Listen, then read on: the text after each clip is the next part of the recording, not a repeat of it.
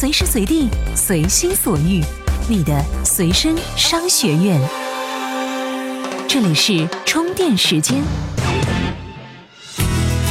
步子迈的再大，也不怕扯到蛋。欢迎各位，这里是进击的产品经理频道。今天咱们聊聊用户存留率的问题。对于一个 App 来说，存留率可是命根子呀。App 上线以后，产品经理们苦熬了无数个夜晚，开发一个新功能，就是为了提高那么一丁点儿的用户存留率。结果是卓有成效还是然并卵呢？资讯过后，咱们接着来讨论，靠增加功能来留住客户，是不是一个靠谱的办法？每日必知。五十美元的平板电脑还不是山寨的。九月八号，据《华尔街日报》报道，亚马逊将发布售价为五十美元的六英寸屏幕平板电脑，仅为目前亚马逊主流平板电脑的一半售价。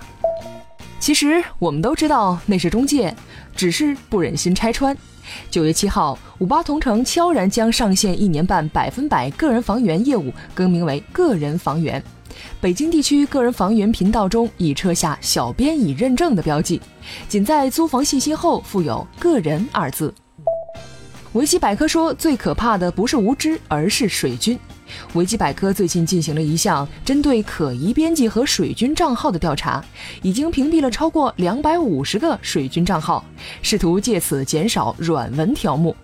近年来，这家拥有五亿读者、全球排名第六的网站饱受水军的困扰。宝马说要卖电动汽车，当然要先建充电站喽。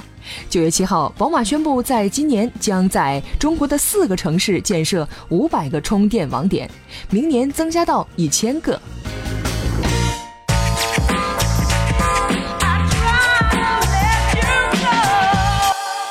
哎，欢迎回来。首先抛出观点啊。通过开发新的功能来维持用户的存留率，彻头彻尾是一个错误的想法。这插陷进去啊，陷进去就拔不出来的误区。为什么这么肯定呢？通过大量的案例和数据分析啊，人们发现，一款产品从被用户浏览到注册，在使用一个月的时间以后，它呈现出一种断崖式下跌的态势。具体来说啊，就是拿一个比较优秀的网页产品举例。假设有一千个用户访问了主页，体验了产品，有百分之二十的人会注册，百分之八十注册的人呢会完成新手指引，而百分之四十完成指引的人第二天会再次登录上来，只有百分之二十登录过的人第二个星期会再次登录，一个月以后这个比例会缩到只有百分之十，换句话说，三十天以后。一千名访客的基础下，只有二十名用户会成为真正的日活跃用户。相对于这个结论，如果在产品上线以后再开发新功能，这意味着这个功能只能被在这个 App 内活跃的那一小撮人看到，之前流失的大量用户自然是没有机会体验了，连新注册进来的用户啊都得费劲探索才能找到它。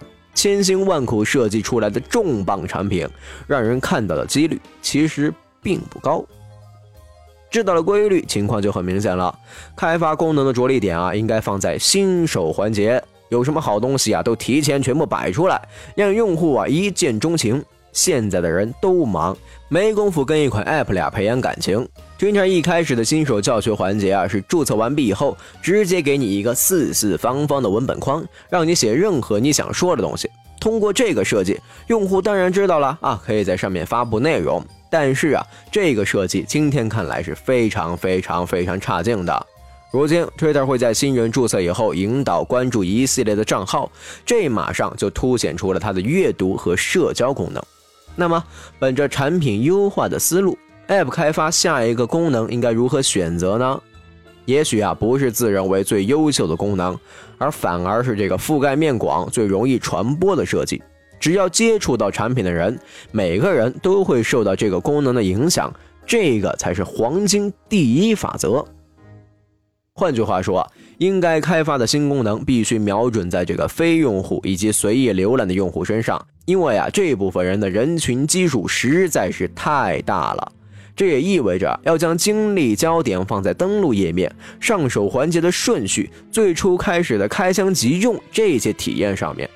对于社交产品，引导用户关注或者添加朋友是关键的环节；而对于博客产品啊，则应该是方便给人的这个博客取名字、选主题，或者是写第一篇日志。总之，将新人上手的环节单独拿出来做各种各样的设计和引导，尽可能的保证环节的精简，传达出来的产品诉求足够明确，就越能够保证一个不错的用户转化率。好，节目最后啊，再来分享一篇文章，就说的是啊，一位已经走火入魔的产品经理坐了一趟火车，看着火车票，这产品经理就不能忍了，信息如此杂乱，排列如此糟糕。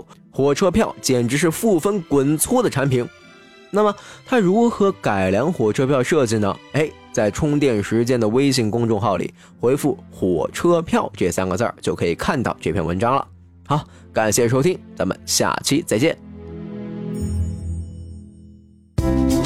怎么样关注我们的微信公众号呢？您在微信内搜索“充电时间”就可以找到加 V 的我们了。关注后赶紧开始每日签到，积分可以兑换礼品哦。